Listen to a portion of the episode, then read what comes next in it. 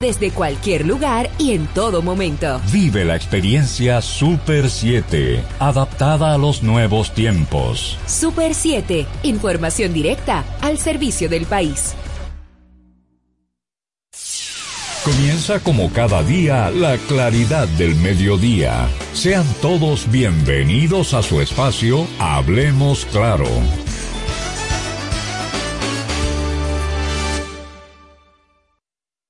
Buenos días, tengan todos ustedes amables Radio Escuchas. Soy Carlos de Peña Evers. Como cada día a esta hora, 12 del mediodía hasta las 12 y 55 de la tarde, pues es un placer para mí acompañarles en este tiempo de, mitad de, del día de hoy, eh, martes 27 de abril. Como siempre les digo, a quienes están en sus centros de trabajo escuchándonos, muchas gracias. A quienes están en sus hogares y también se toman tiempo para escucharnos igual agradecidos. Muy buen provecho a los que van camino a almorzar y a los que están en traslados a diligencias y compromisos y nos están escuchando en, sus automóviles, igual agradecido de su sintonía. En el día de hoy, pues tenemos varias noticias eh, sobre la economía dominicana y sobre la economía mundial. Estaremos analizándolas y evaluándolas a lo largo de todas estas eh, etapas del programa donde espero que cuenten, que contar con ustedes eh, en cada una de ellas. Y para empezar, eh, sin ánimo de, de, ser ave de mal agüero o de tener pesimismo en la, en la manera en cómo el proceso de gestión del COVID se va desatando en el país, a nosotros nos parece importante ocuparnos de, de dos desafíos analíticos. Primero, el que tiene que ver con la, aplicación de pruebas PCR, las llamadas eh, pruebas, las pruebas que determinan si uno está positivo o negativo al, al virus, al coronavirus, de, al, eh, al COVID-19, y su, eh, y la resolución que emitió Salud Pública el pasado 16 de abril en relación a que solamente se puede hacer una prueba PCR al año en el sector privado. Parece, de acuerdo a las informaciones colaterales que, han llegado, que me han llegado, que el, el sector, las ISARRIL, el sector público adeuda a las administradoras de riesgo de salud eh, unos, unos millones de, de pesos en relación a la ejecución o cobertura de estas pruebas. Independientemente de los términos financieros que puedan impactar o afectar la realización o cumplimiento de estas pruebas. Son un mecanismo indispensable, son un instrumento imprescindible para que la política de salud en materia epidemiológica, en materia de gestión del, virus y, su, y sus eh, contagios alrededor del territorio nacional, pues sea eficiente y no solo la realización de una prueba por persona, la realización de una prueba por persona anual no va a, solucionar la identificación de contagios y, en definitiva la eh, reducción de los riesgos de esparcimiento de nuevas cepas del virus. Que, los, que, que esto sea un problema financiero y económico entre las autoridades del sector salud el, Poder Ejecutivo en materia presupuestaria y las administradoras de riesgo de salud tiene que tener una salida que no afecte al consumidor final y la salud del mismo. No puede ser que siempre la ciudadanía sea la que pague los platos rotos cuando entidades eh, gubernamentales y privadas no pueden ponerse de acuerdo o no pueden eh, administrar económica, institucional y legalmente procesos tan sensibles como estos. Uno quisiera pensar que esta medida va a ser, eh, ya fue recurrida, perdón, por el Colegio Médico Dominicano.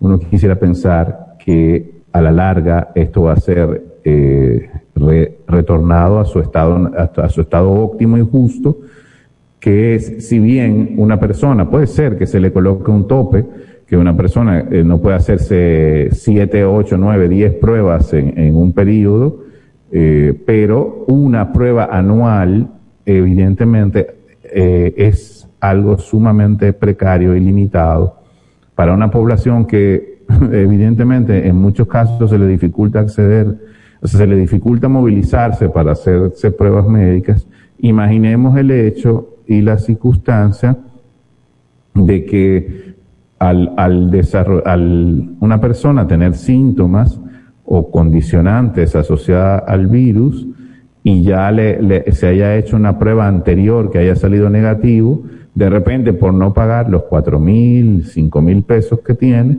pues se queda callado, eh, asume que es una gripe y eh, esparce el virus por una cantidad importante de la población o sencillamente se ve afectado eh, directamente a su salud en niveles que amerita internamiento o a posteriori resultados de intervención más crítica.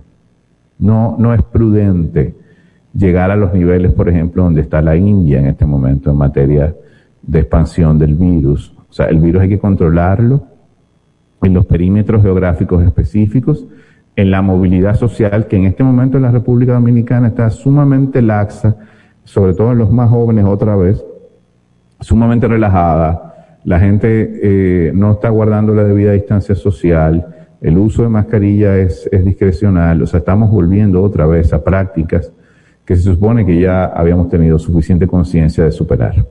Eh, va a llegar un momento, ojalá no sea así, decía al principio de mi comentario que esperaba que el, no ser ave de mal agüero ni pesimista, donde el gobierno dominicano se verá abocado en función del crecimiento de los casos positivos. Claro, los que se, eh, en base a la frecuencia con las que las PCR se, se harían, entonces uno, uno tiende a preocuparse más porque puede ser que aparezcan una cantidad importante de casos no registrados por falta de pruebas. Aunque el ministro de Salud eh, atinadamente decía que las pruebas eh, en el sector público se iban a seguir haciendo gratis. Esa es la mayoría de la población. Uno espera que eh, es, acudan a, los centros de salud público a hacerse las pruebas, que sean rápidas, eficientes y que los resultados sean 100% confiables.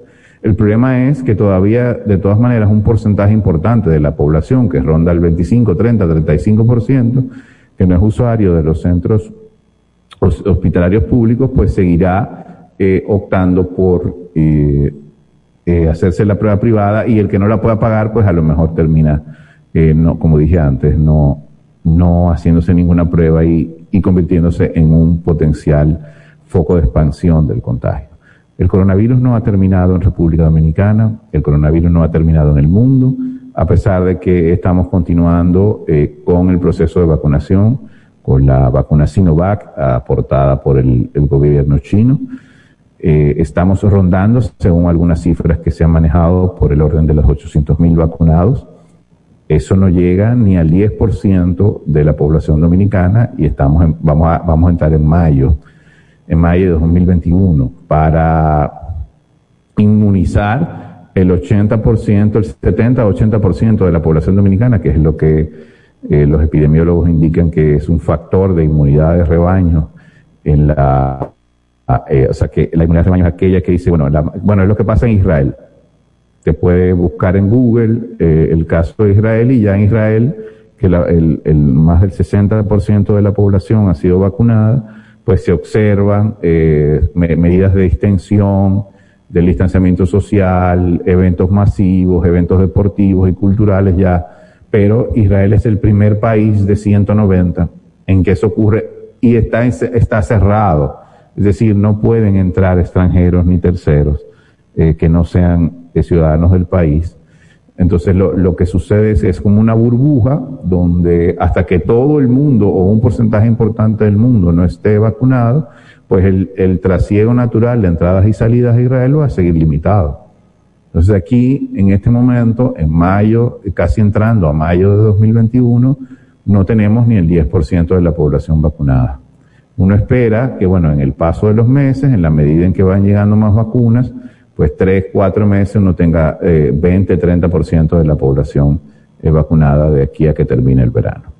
Ojalá, ojalá sea así, ojalá eh, terminemos eh, los dominicanos de entender el necesario respeto que hay que tener sobre este, escenario de salud, sobre este escenario de crisis eh, y sobre este escenario de riesgo asociado al coronavirus. Ojalá esto de las pruebas se rectifique y se permita realizar, si no eh, el libre eh, acceso a las pruebas como estaba antes, por lo menos eh, no una cantidad, una cantidad significativa que permita a la gente anualmente tres, cuatro pruebas eh, sin que tenga que pagar. Vamos a esperar, hacemos una breve pausa y, y volvemos enseguida con nuestro primer comentario económico. No le cambies, ya regresamos con Hablemos Claro. MQ Lámparas y Lámparas Quesada, especialistas en iluminación y decoración. Contamos con gran variedad de lámparas italianas y españolas, modernas y en alabastro, con los diseños más cuidados y especiales del mercado. Estamos ubicados en la Avenida Independencia 256 en Gascue, Avenida 27 de Febrero 265 en el Ensanche Piantini. En Santiago, calle Bartolomé Colón número 17, además de 22 tiendas móviles en los cuatro puntos cardinales del país con facilidades de pago. Para más información, llámanos al 809 687 23 2302 y 809-547-2614. MQ Lámparas y Lámparas Quesada, pioneros en la iluminación. ¿Quieres importar o exportar algún producto? Alfridomsa, empresa líder en la industria frigorífica con un servicio de calidad y política de control bajo los estándares internacionales en nuestros almacenamientos, almacenes generales, almacén fiscal, frigorífico, programas de pignoración y transporte de mercancías con aliados estratégicos en Europa, Estados Unidos y cualquier parte del mundo. Alfridomsa, seguridad, rapidez, tecnología, y eficiencia. Contáctanos al 809-549-1003 y síguenos en nuestras redes sociales como arroba alfridomsa. Alfridomsa, líder en la industria frigorífica. Continuamos con Hablemos Claro. Bien, regresamos a su espacio, La Claridad del Mediodía. Hablemos Claro. Soy Carlos de Peña Evers. Hoy en Martes de Economía, pues eh, quisiera destacar una de las, de las noticias que me, me, parece prudente compartir con ustedes, y es que el presidente Abinader ayer inauguró una, una planta de producción de Jabil Regulated Industries, que es una empresa de un fabricante de pruebas PCR, a propósito de lo que decíamos de las PCR, eh, que se venderán en, en detalle, o sea, en, en tiendas y farmacias alrededor del mundo, específicamente eh, farmacias y, y, este tipo de drugstore que son en Estados Unidos, eh, pues aquellas tiendas que, que, sirven para vender medicamentos y otras cosas.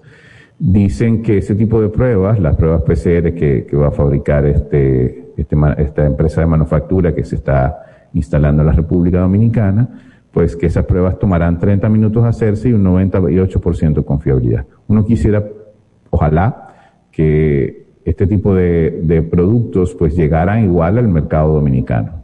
Aunque este, este, esta lógica, esta, esta forma de producción va dirigida a la, a la exportación de dichos productos, sobre todo a la colocación a nivel mundial. Porque según la reseña periodística de esta noticia, el, la producción dominicana de, esta, de estas pruebas PCR pues irá a escala eh, mundial, o sea, será exportada a diferentes países. Definitivamente el modelo de zonas francas en República Dominicana, y lo hablábamos hace, hace unos días con el colega y amigo Huáscar Rodríguez, el, eh, Huáscar eh, Jiménez, perdón, a quien saludamos por esta vía, el modelo de, de zonas francas ha ido en, en se ha ido profundizando en crecimiento y expansión.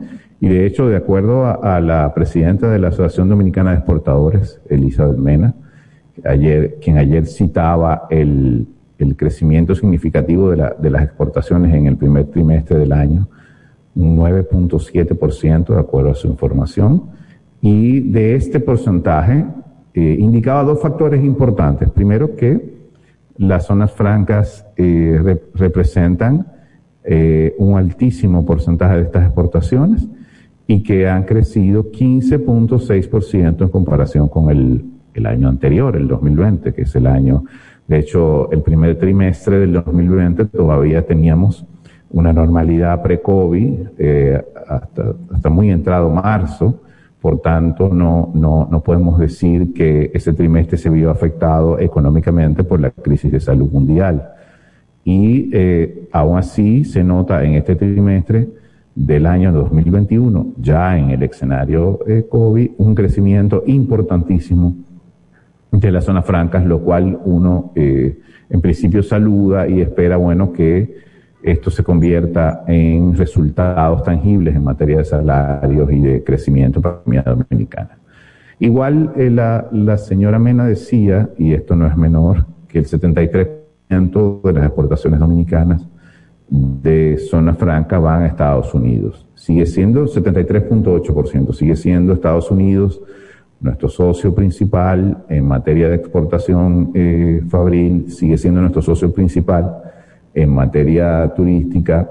Y en este caso, específicamente en el caso de las zonas francas, y luego hablaremos un poco a lo largo del programa de, de cómo, del tema del modelo económico y el papel que la, que las zonas francas pueden jugar en él, en este momento se vuelve trascendental cuando estamos a las puertas, en cualquier momento de este año, de una eh, reforma fiscal significativamente eh, importante para la República Dominicana y que uno espera que sea lo suficientemente integral como para que eh, asiente las bases de un modelo de desarrollo distinto.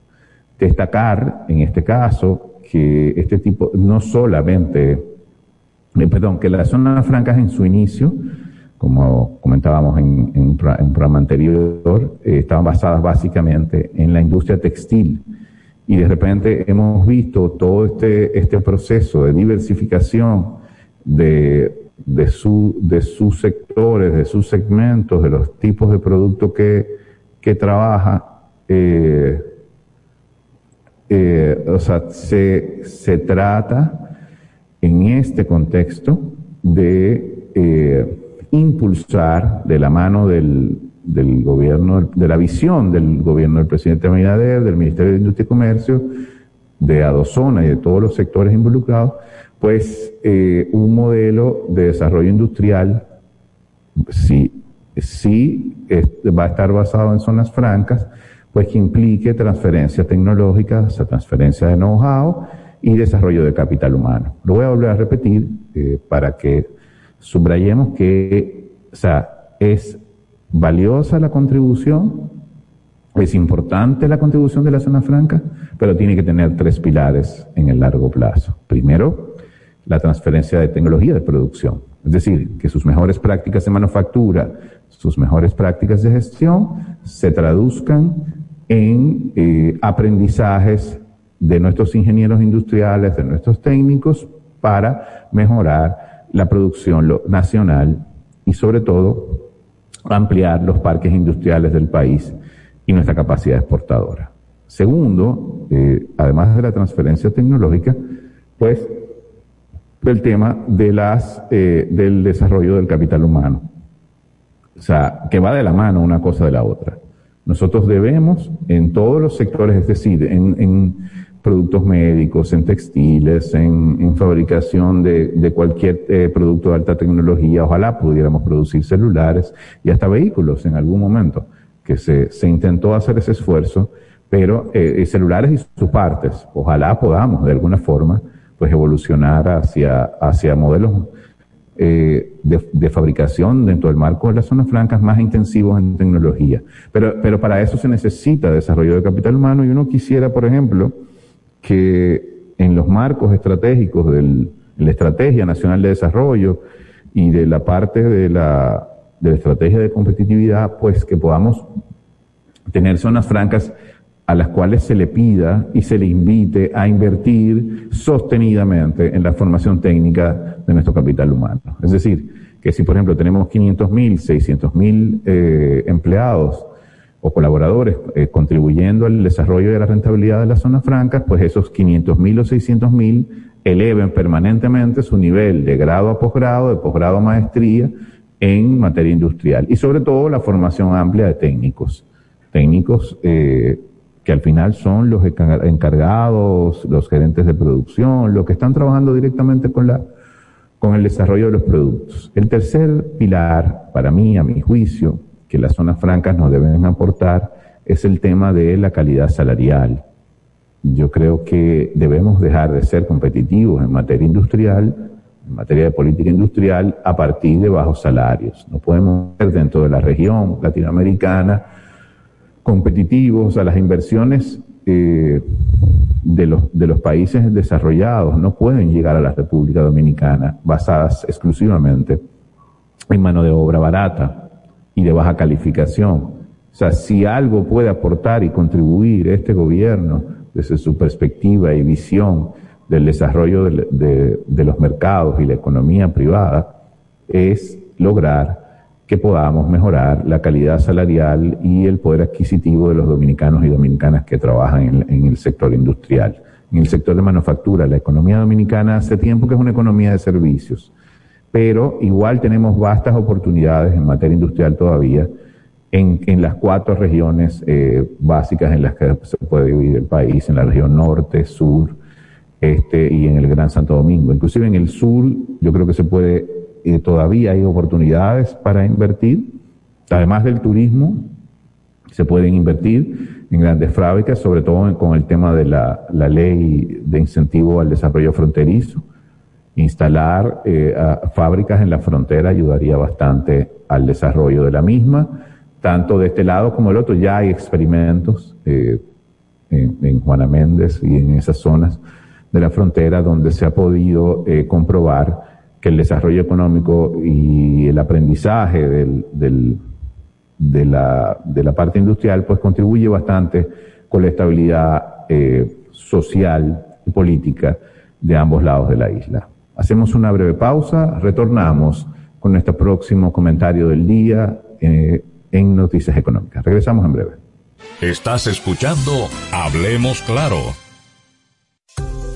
¿Quieres importar o exportar algún producto? Alfridomsa, empresa líder en la industria frigorífica con un servicio de calidad y política de control bajo los estándares internacionales en nuestros almacenamientos, almacenes generales, almacén fiscal, frigorífico, programas de pignoración y transporte de mercancías con aliados estratégicos en Europa, Estados Unidos y cualquier parte del mundo. Alfridomsa, seguridad, rapidez, tecnología, y eficiencia. Contáctanos al 809-549-1003 y síguenos en nuestras redes sociales como arroba alfridomsa. Alfridomsa, líder en la industria frigorífica.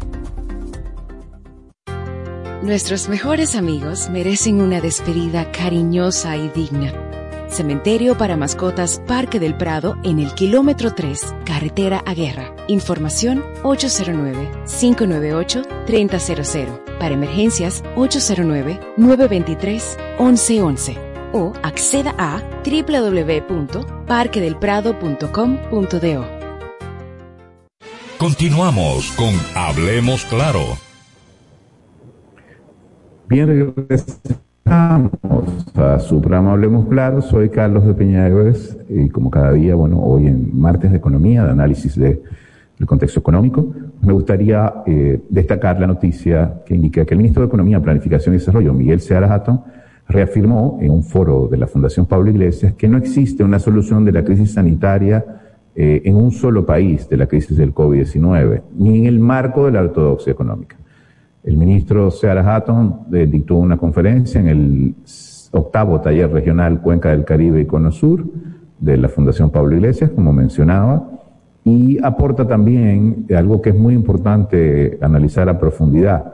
Dice el ministro Seara de la República Dominicana que debemos movernos hacia modelos económicos más sostenibles, hacia un refinanciamiento de la deuda, debemos movernos hacia sectores generadores de empleo, ambientalmente responsables, productores de divisas, esparcidos en el territorio, socialmente incluyentes, resilientes, con una fiscalidad transparente, responsable y progresiva, con una mejor calidad y eficiencia del gasto público, de, eso hablaremos más adelante, y finalmente con el compromiso de mejorar el régimen de regulación competitiva en los mercados. Voy a destacar elementos importantes de lo que el ministro Seara eh, aporta. Primero, un modelo económico sostenible quiere decir un modelo ecológicamente responsable. Quiere decir, como, eh, eh, como conversaba antes con ustedes, que además de económicamente responsable, tiene que incluir la calidad de los ingresos de quienes aportan o sea, los trabajadores que aportan al desarrollo productivo, al crecimiento económico. No, no hay modelo sostenible, no hay sostenibilidad económica de, ningún Estado-nación donde no hay eh, mejoras salariales de sus trabajadores, donde no hay mejoras de, de, educación, donde no hay un sistema de salud que respalde la, la productividad de esos trabajadores. Entonces, ese tipo de salarios que permitan el consumo de bienes y servicios, que ese, esa, esas, ese sistema educativo que forme cada vez más mejores ciudadanos y ciudadanas, no solamente técnicos calificados, o sea, no, no, se trata nada más de la formación tecnócrata, sino de ciudadanos eh, conscientes de su, de su, rol eh, en la calidad de la democracia en la que viven, conscientes de sus derechos y deberes de ciudadanos. Esa economía es sostenible en la medida en que es capaz de innovar en sus sectores más, más importantes, en los sectores que más renta genera. Y en general, innovar en general, pero, pero sobre todo en los pilares, en los pilares de crecimiento.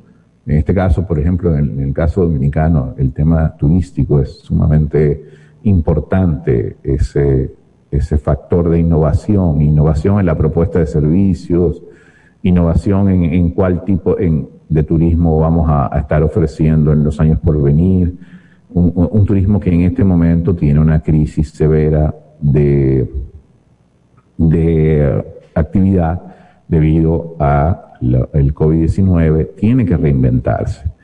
Y nosotros como país, el receptor en gran escala y dependiente de lo que sucede en el turismo, que es una industria para bien y para, mal, para bien y para mal volátil, pues nosotros tenemos que innovar en ese sector.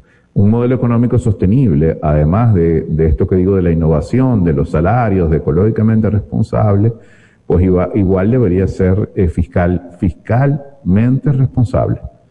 Y eso que decía el, el, ministro Seara en relación a la fiscalidad transparente y responsable y progresiva es completamente atinado. Transparente quiere decir inclusive en los países capitalistas avanzados, la información eh, de las empresas, sus ganancias y pérdidas, los estados de resultados son completamente transparentes.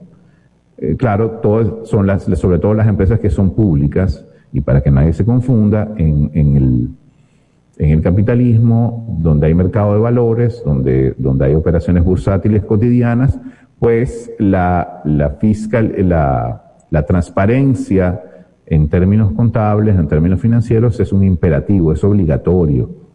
Es, es necesario que las, eh, las empresas pues den a conocer a sus potenciales accionistas los resultados de gestión de cada periodo. Entonces, en la República Dominicana, si nos vamos a abocar a una reforma fiscal que impulse un modelo económico más sostenible, pues tenemos que eh, abocarnos también por ser más responsables desde el punto de vista eh, tributario. De, a eso volveremos más adelante. Decía el ministro Seara también, cosa que debemos acotar, y finalmente, para cerrar este comentario, que las fuentes de generación de empleo tienen que ser territorialmente esparcidas. ¿Qué quiere decir el ministro con esto? Algo básico, y es que el desarrollo económico tiene que llegar a todo el territorio nacional de la forma más justa y proporcional posible. La República Dominicana refleja eh, en sus indicadores de desarrollo humano, en sus indicadores de crecimiento económico, una hiperconcentración de la generación de empleo, de, de las capacidades de financiamiento, eh, expresadas en los préstamos colocados, de los niveles de consumo en tres y cuatro ciudades. En, en, la, en, el Gran Santo Domingo y, la, y las, las cuatro cinco, los cuatro o cinco municipios que lo componen, sobre todo la capital que absorbe una enorme cantidad de recursos del país, es Santiago y eh, algunas ciudades del Cibao y en el caso de Punta Cana, que opera eh, como un, un, polo turístico que recibe una importante cantidad de divisas del extranjero. Pero, pero, pero hay el resto de la República Dominicana, su desarrollo es mucho menor, su desarrollo económico, su calidad de empleo, sus instituciones eh, económicas son mucho menos productivas y eficientes que la de, estos, estas tres o cuatro ciudades que cito. Entonces yo creo que coincidiendo con el ministro es de vital importancia que podamos impulsar un modelo económico mucho más inclusivo en, escala territorial. Y cuando establece también que sea socialmente incluyente y, y resiliente, quiere decir que nuestras empresas, nuestro tejido empresarial, sea capaz de enfrentar riesgos y crisis de cualquier tipo, similar a la del COVID o, de, o sea, una pandemia, como puede ser una, una crisis de, de, de inflación, una, una, una crisis de productividad y reinventarse. Una de las cosas que más necesitamos en una época donde se va a acelerar la, la transformación digital, donde lo, los márgenes de ganancias en los mercados son cada vez más estrechos, una de las cosas que más vamos a necesitar son empresas resilientes, con capacidad creativa, con singularidades eh, sostenibles en el tiempo, o sea, diferenciadores estratégicos que estas empresas puedan decir, eh, eh, acá hay un producto dominicano o un servicio dominicano que se hace de forma, de forma singular, de forma diferenciada, y que perfectamente compiten en los mercados internacionales, generándonos divisas a nosotros, eh, con, con, una capacidad exportadora robusta y contribuyendo eh, de nuevo con, con sus eh, compromisos tributarios y aportando al desarrollo de la República. Me parece atinado y saludamos el comentario del ministro Seara. Siempre, siempre me parece que su, su marco de visión sobre el modelo económico dominicano y me ha tocado eh, compartir aula y ser eh, su alumno y además su amigo, agradezco su amistad. Eh, creo que el ministro Seara en este momento está dando en la diana y esperamos que su voz, su enfoque y su visión pues sean fundamentales en los procesos de transformación económica y de reforma fiscal que se avecina en la República Dominicana. Hacemos una próxima pausa y regresamos con un próximo comentario en este martes de economía. No le cambies, ya regresamos con Hablemos Claro. MQ Lámparas y Lámparas Quesada, especialistas en iluminación y decoración. Contamos con gran variedad de lámparas italianas y españolas, modernas y en alabastro, con los diseños más cuidados y especiales del mercado. Estamos ubicados en la Avenida Independencia 256 en Gascue, Avenida 27 de Febrero 265 en el Ensanche Piantini. En Santiago, calle Bartolomé Colón número 17, además de 22 tiendas móviles en los cuatro puntos cardinales del país con facilidades de pago. Para más información, llámanos al 809687 23 2302 y 809-547-2614. MQ Lámparas y Lámparas Quesada, pioneros en la iluminación.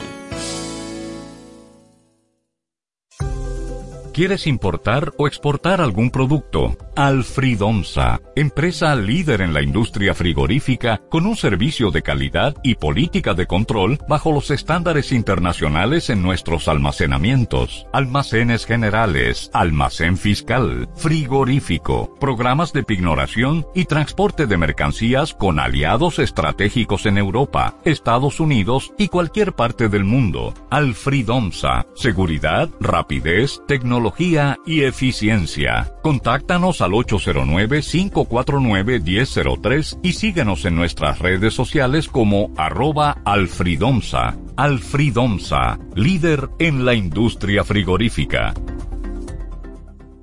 Continuamos con Hablemos Claro. Bien, regresamos a este su espacio, Hablemos Claro, su prioridad del mediodía. Soy Carlos de Peña Evers. Muchísimas gracias por su sintonía en el día de hoy estamos en martes de economía. Y a propósito de todo esto que decía que el ministro Seara explicaba, lo que hemos hablado del modelo de zonas francas, la inauguración de, bueno, de esta fábrica tan importante en materia de producción de, de pruebas PCR y de su contribución a las exportaciones dominicanas.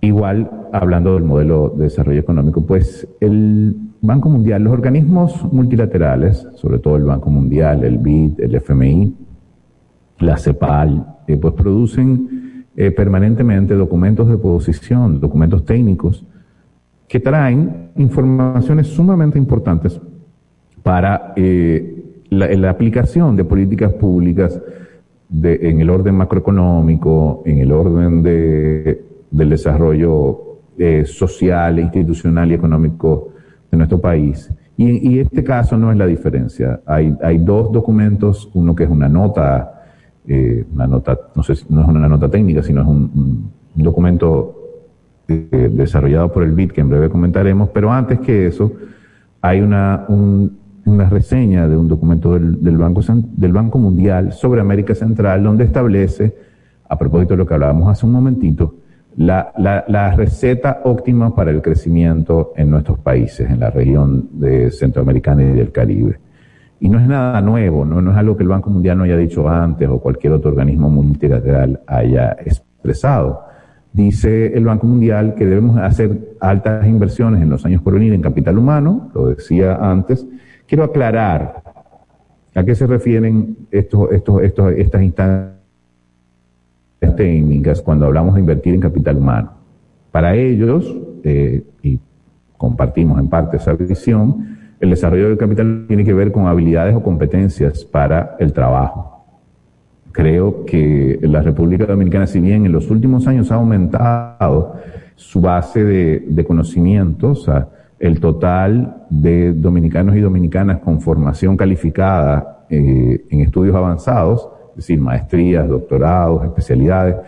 Creo que durante los últimos 10, 15 años, si, se quiere, desde el principio de este siglo XXI hasta ahora, pues hemos eh, eh, avanzado bastante en cantidad y en calidad de, del capital humano a escala de gerencia media y directiva. Nuestro gran problema sigue siendo eh, una altísima deficiencia y deuda en materia de personal calificado a escala técnica, que son aquellos puestos de supervisión directa de, de, de, equipos de trabajo y de los propios equipos de trabajo y sus capacidades y su potencial para crear productos y servicios diferenciados e innovadores, como mencionaba hace un rato. O sea, si, si la estrategia en el caso nuestro debería ser, pues, crear, sea a través del Infotep, que, que igual ha, ha, avanzado y está avanzando en esa materia, o a través de, de, instituciones privadas de capacitación técnica o de los propios liceos en formación más básica, pues avanzar en aumentar nuestro, nuestros indicadores de capital humano y sobre todo que eso se exprese en productividad y nuevas empresas innovadoras específicamente en el sector de tecnología, insisto. Y a propósito de eso, el Banco Mundial dice que otra de las cosas en las que eh, debemos invertir es en materia de innovación, ya, he explicado a qué me refiero, cuál es mi visión sobre esto, o sea, la innovación es un eje fundamental y determinante en materia de crecimiento para la región. E igual las mejoras de infraestructura física y digital. Y ojo con esto, eh, cuando habla de infraestructuras físicas, no se refiere necesariamente a edificaciones y viviendas, sino aquellas, aquellas carreteras, eh, de medios de transporte de alta velocidad. O sea, eh, nosotros necesitamos, para ser mucho más productivos como país, pues ganar en tiempo y espacio en, eh, a partir de la construcción eficiente de infraestructura física el, a finales de los años 90, en el marco del gobierno del expresidente Fernández, el primer gobierno del expresidente Fernández, pues se construyeron los famosos elevados de la, de la ciudad de Santo Domingo que todavía eh, perviven. Muchos de ellos están vivos y en, y en buen estado. Pero eso no solucionó al final el, las dificultades de transporte porque la tasa de crecimiento del parque vehicular privado de la ciudad de Santo Domingo exponencialmente se multiplicó en, en, estos 20 años del siglo XXI y no se diseñó, no se concibió eh, una infraestructura física de la ciudad para ese crecimiento del, del, parque vehicular privado en las proporciones en que, en que lo ha hecho. E igual tampoco se concibió un, un sistema de transporte público o no se pudo concretar, además del metro, del metro y de sus líneas que todavía resultan insuficientes, bueno, pues eh, en esa materia, en infraestructura física, todavía tenemos muchas oportunidades de crecimiento. Desde la visión de este gobierno, de las alianzas público-privadas o desde el pública, eh, exclusivamente pública, pues se pueda continuar con este con un programa de infraestructura física que incentive la inversión y desarrolle la, el sector empresarial. En el caso digital, la infraestructura digital. Yo creo que igual tenemos enormes, importantes oportunidades para desarrollar, para impulsar en el, en el marco de una estrategia amplia de evolución tecnológica y de salto cualitativo en este renglón. Yo creo que todavía la brecha digital es significativamente importante. Hay un porcentaje altísimo de la ciudadanía que a pesar de tener dispositivos electrónicos, que a pesar de tener eh, dispositivos de comunicación, todavía eh, subutiliza, infra, eh, infravalora, eh, o sea, el uso de estos dispositivos para mejorar sus hábitos de consumo, sus tiempos y el, su, sobre todo, productividad laboral. Yo creo que hay bastantes oportunidades y más, además de, de todo, de mejorar la infraestructura, de todo este tema de 5G y bueno, de tecnologías de última generación, hace falta que la, la, economía dominicana la población pues tenga una cultura digital ética, responsable y abocada a la producción de contenidos eh, eh, productivos, como he dicho antes. No es solamente entretenerse jugando, eh, chateando o intercambiando información superficial, sino que en la medida en que vamos, vamos a robustecer nuestra infraestructura digital, eso implique mayor responsabilidad en su uso y mucho más eficiencia. Y por último, decía el Banco Mundial que igual hay que mejorar la calidad de las instituciones y el entorno empresarial, sobre todo para inclusión de dos eh, sectores importantes de la población, las mujeres y los jóvenes. Hay una, una frase famosa que para quienes no lo conocen o no, o no tienen eh, ciertos roces con, con los conceptos económicos, cuando hablan de Nini, en el caso de los jóvenes, ni trabajan ni estudian, es un porcentaje de la población sumamente importante, propenso por la situación en la que se encuentran de precariedad y dificultad a, eh, acciones delictivas o, en el, o a estar eh, sometidos a circunstancias de, tóxicas en los contextos familiares y, al final aportar poco al desarrollo económico. Los nini, los que ni estudian ni trabajan, se han eh, agudizado en, los en muchos países del mundo eh, en, relación al contexto del COVID y llega un momento que el, el rango de edad joven anda entre los 18 y los 30 años, jóvenes que van cruzando los 30 años, se les dificulta cada vez más pues estudiar e insertarse en un mercado laboral sumamente cerrado. Porque el mercado laboral dominicano, lamentablemente, es, aunque se ha expandido en los últimos años a, posiciones de servicio de cierto, de cierto valor agregado, la verdad es que todavía sigue siendo una economía con mercados y ocupaciones en consecuencia limitadas. Entonces, jóvenes que alcanzan mayorías de edad o que, de edad o que avanzan en, hacia la adultez, se les dificulta eh, encontrar puestos de trabajo que les permitan, pues, eh, sustentar su vida y su canasta familiar de forma óptima y decente. Creemos que el, tanto el Banco Mundial como los demás organismos multilaterales pues de alguna manera deberían, de están y deberían comprometerse con el gobierno dominicano en continuar desarrollando iniciativas que aporten definitivamente a estos pilares que sustentan. Volveremos con nuestro último eh, comentario del día, hoy en martes de economía. Hacemos una brevísima pausa. No se vaya, regresamos en breve. Estás escuchando Hablemos Claro. MQ Lámparas y Lámparas Quesada, especialistas en iluminación y decoración. Contamos con gran variedad de lámparas italianas y españolas, modernas y en alabastro, con los diseños más cuidados y especiales del mercado. Estamos ubicados en la Avenida Independencia 256 en Gascue, Avenida 27 de Febrero 265 en el Ensanche Piantini. En Santiago, calle Bartolomé Colón número 17, además de 22 tiendas móviles en los cuatro puntos cardinales del país con facilidades de pago. Para más información, llámanos al 809 687 2302 y 809-547-2614. MQ Lámparas y Lámparas Quesada, pioneros en la iluminación.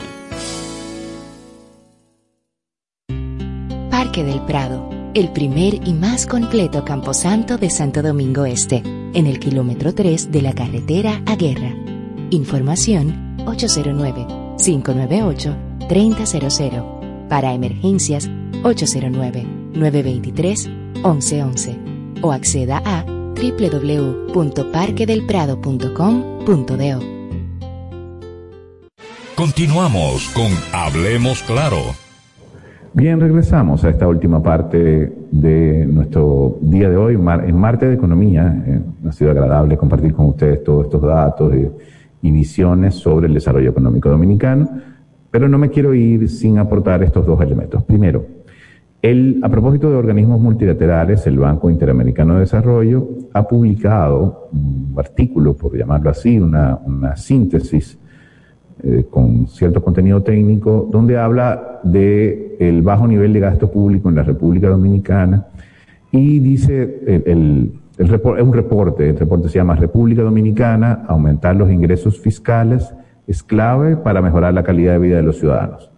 Lo repito otra vez, lo pueden buscar en, Google y en, alguno que otro periódico nacional.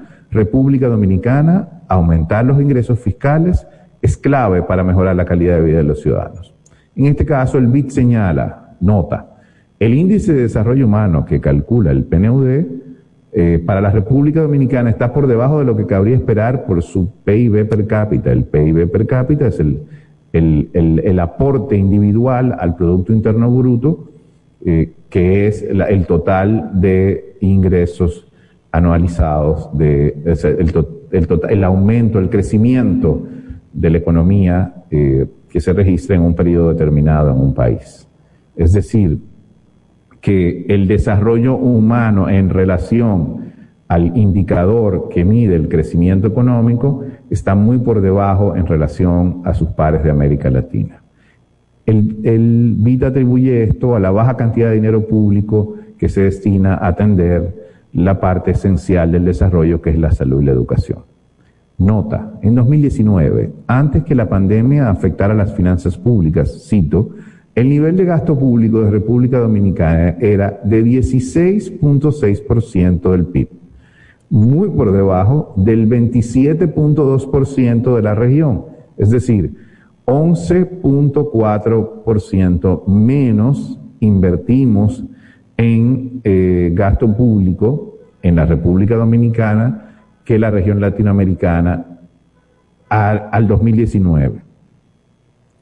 El problema, resalta el BID, es que el nivel de gasto no es demasiado elástico, porque los ingresos tampoco son muy altos. La flexibilidad es escasa. República Dominicana recaudó solo el 14.4% del PIB, comparado con un promedio regional del 24%.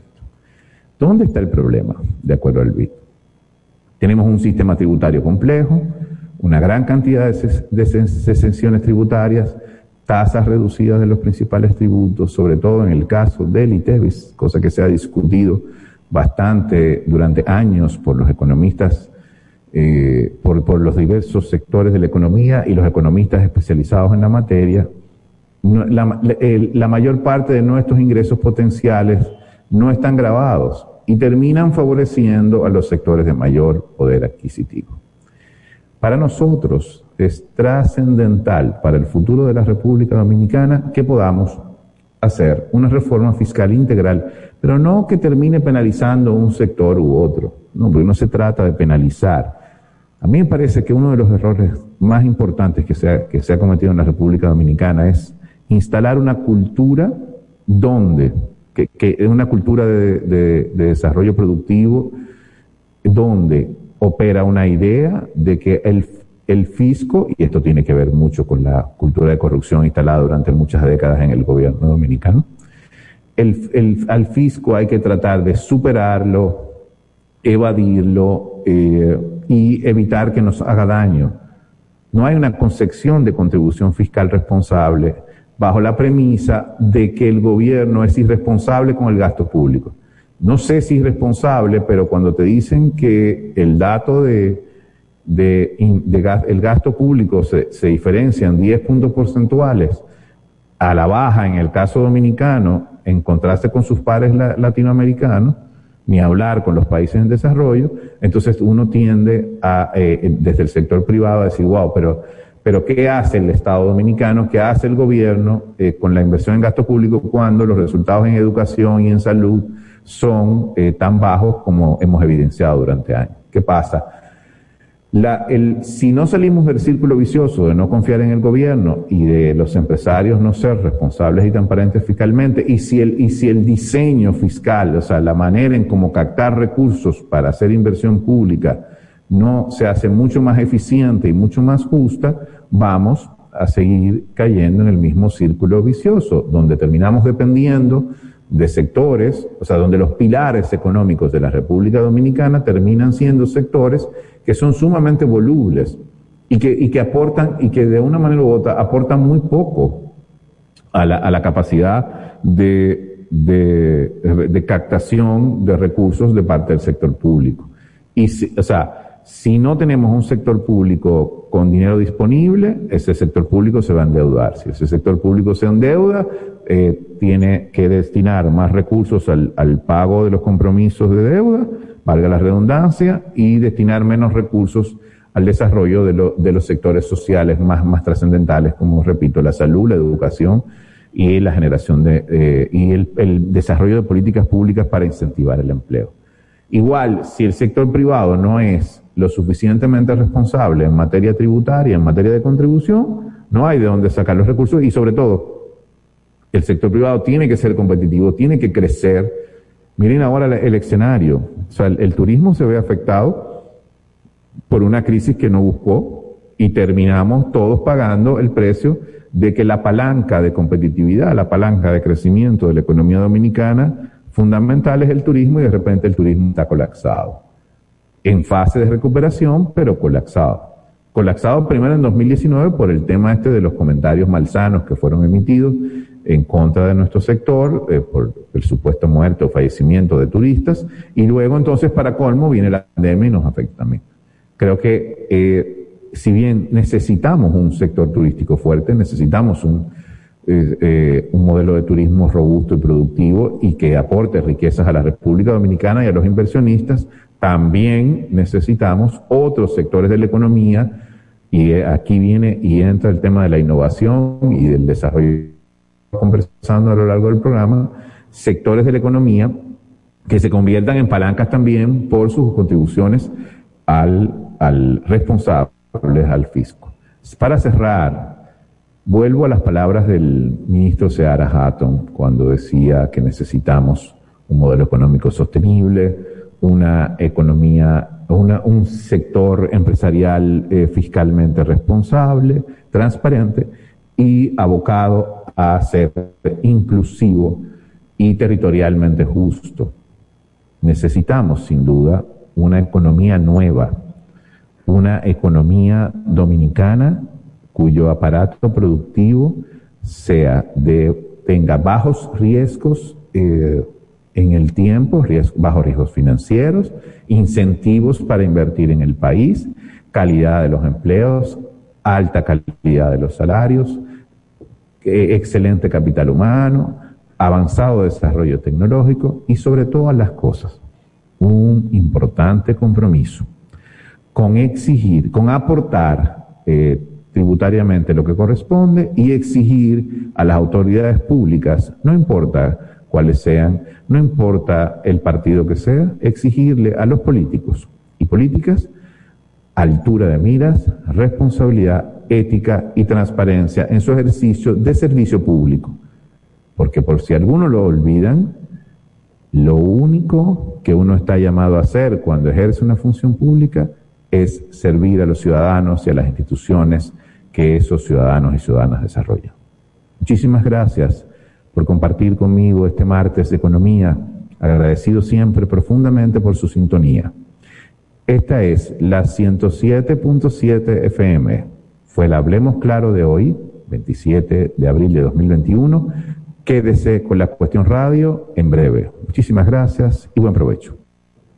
Super 7 FM, HISC, Santo Domingo, República Dominicana.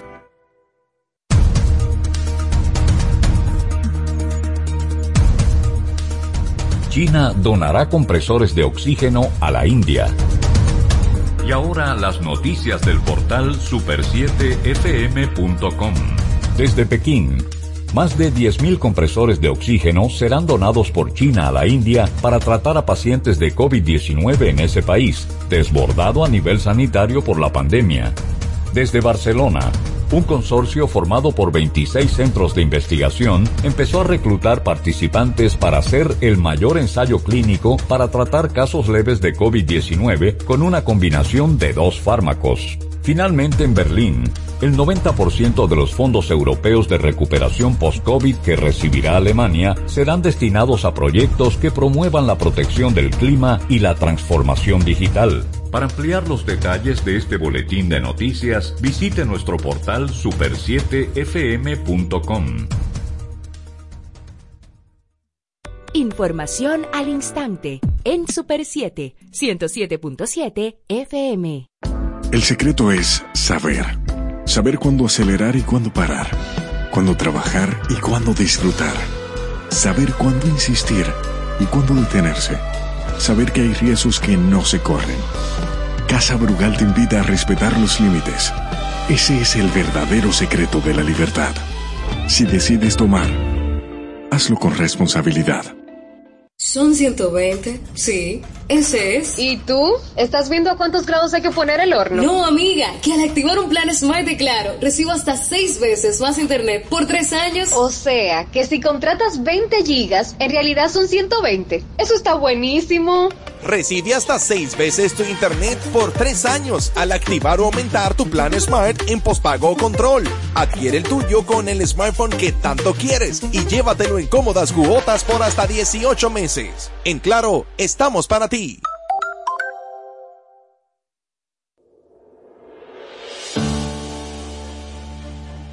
Ha sido un año de retos. A distancia, pero empezamos. Docentes, familias, equipo. Trabajamos para mantener y elevar la educación dominicana. Ahora retornamos a las aulas de forma gradual y voluntaria. Y contamos contigo. Y conmigo. Y conmigo. Y conmigo. Y conmigo. Y conmigo. Y nosotros también. Porque en República Dominicana la educación no se detiene. Ministerio de Educación. Queremos tener una comunicación más directa y efectiva. Síguenos y contáctanos en nuestras cuentas de redes sociales como arroba super7fm. Únete a nosotros. Nuestra programación a solo un clic. Descarga los podcasts de tus programas favoritos en domiplay.net. Una de las bandas más influyentes en la historia de la música, los Beatles. Cada domingo conoce y disfruta la trayectoria del cuarteto de Liverpool.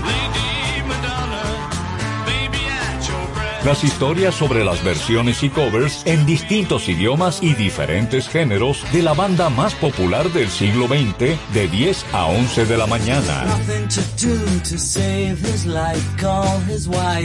La Hora de Liverpool con Manuel Betances, Kim Sánchez y Guillermo González por la Super 7.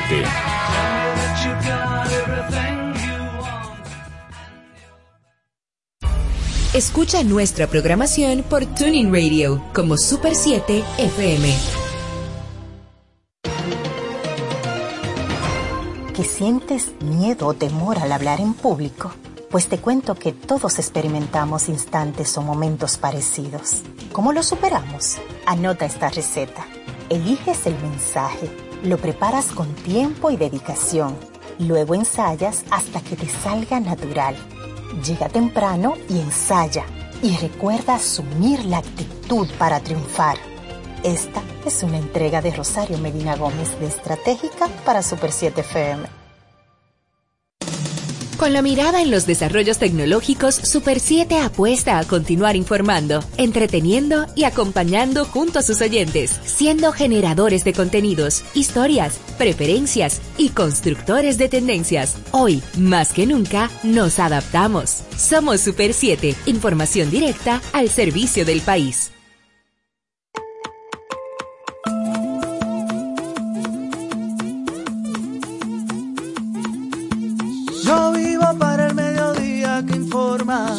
Yo crezco en el mediodía que educa. Veo el conocimiento en todas sus formas. Yo soy denuncia, noticia y cultura. Yo vivo en la calle que se apasiona. Soy sociedad que clama justicia. Creo en el ciudadano que se cuestiona. Cabeza y corazón me aclaran la vista.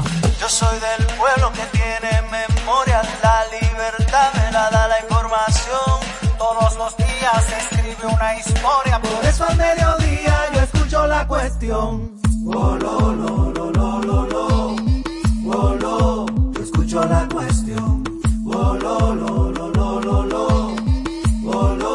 yo escucho la cuestión. Muy buenas tardes amigos de toda la República Dominicana que nos sintonizan a través de la Super 7 107.7 FM en todo el territorio nacional, a través de internet en la página web super7fm.com, en streaming a través de las cuentas de Facebook y Twitter de la Super 7, Super 7 FM, en vivo a través de su canal de YouTube y el podcast diario de este programa lo sube a las plataformas digitales Domi Play. Buenas tardes, Patricia. Muy buenas tardes, Diana Lora. Hoy es 27 de abril, martes, y a esta hora, señores, hace 56 años estaba peleando en este país, en el Puente Duarte, en una de las páginas más gloriosas de la historia de este pedazo de isla, porque los militares golpistas enviaron sus tanques y su infantería para este lado del puente donde estaban los constitucionalistas creyendo que era un clavo pasado y que los iban a arrollar. Desde aquí respondieron los militares constitucionalistas encabezados por el coronel Camaño, el coronel Montesarache, hombres rana como Ilio Capocci y un ejército de civiles con el que nadie estaba pensando que los constitucionalistas iban a contar. Y fue que el pueblo se sumó a apoyar a esos constitucionalistas. Cuando logran romper las columnas que vienen desde San Isidro, entonces le quitan las armas a los que a, a los soldados que venían eh, y empiezan a pasarle las armas al pueblo. Y ahí en ese momento es donde se crecen los constitucionalistas y los civiles y toman control de la situación. Por eso los golpistas llamaron a los norteamericanos. Claro, ante ese triunfo del pueblo dominicano que logró frenar el avance de, de las tropas del el ejército golpista, entonces al día siguiente, 28 de abril, desembarca el ejército norteamericano en la República Dominicana para la segunda intervención. Así es, no pudieron con los constitucionalistas y entonces llamaron a los norteamericanos eh, y su intervención grosera. Eso tampoco hizo que los constitucionalistas capitularan y ahí es donde se convierte en héroe Francisco Camaño, porque cuando lo llama el, el eh, embajador norteamericano y le dice, bueno, es obvio que ustedes van a perder, así que entréjense y, y mejor, ¿verdad? Terminamos esto aquí y Camaño lo mandó para la M. A mí me encanta ese momento de la historia. Lo mandó de verdad a freír tusa, pero con la mala palabra. Y dijo, no, no, no, vamos a pelear. Y los que se quieran morir conmigo, que me sigan. Señor, y lo siguió una multitud. Sí, y de hecho la, la, la, situación se mantuvo durante varios meses hasta que finalmente en septiembre eh, Camaño entrega el gobierno y se acuerda la salida de las tropas de la República Dominicana. No sin antes arrasar en junio, sobre todo el 15 y 16 de junio, con este pueblo, sin contemplaciones civiles y militares, lo que ellos llamaron despectivamente Operación Limpieza. Pero bueno, Esa es una de las páginas gloriosas, fíjate bien, aunque hayan sido derrotados por la fuerza. Esas son nuestros guardias gloriosos, los que Claro. están llenos de brillo y de honor, y de honor, porque los golpistas que primero ya se habían ensuciado eh, con un golpe de Estado, obviamente, eh, pisoteando lo que había sido la decisión del pueblo, entonces se terminaron de ensuciar mucho más llamando esa intervención militar. Y los que tienen la gloria hoy son los constitucionalistas. Así que mm, hoy recordamos ese momento glorioso. Eh, vamos a ver si podemos tener un momento musical, intervención militar. Y los que tienen la gloria hoy son los constitucionalistas. Así que mm, hoy recordamos ese momento glorioso. Eh, vamos a ver si podemos tener constitucionalistas. Así que mm, hoy recordamos ese momento glorioso. Eh, vamos a ver si hoy recordamos ese momento glorioso. Eh, vamos a ver si podemos tener ese momento glorioso. Eh, vamos a ver si eh, vamos a ver si podemos tener un momento musical.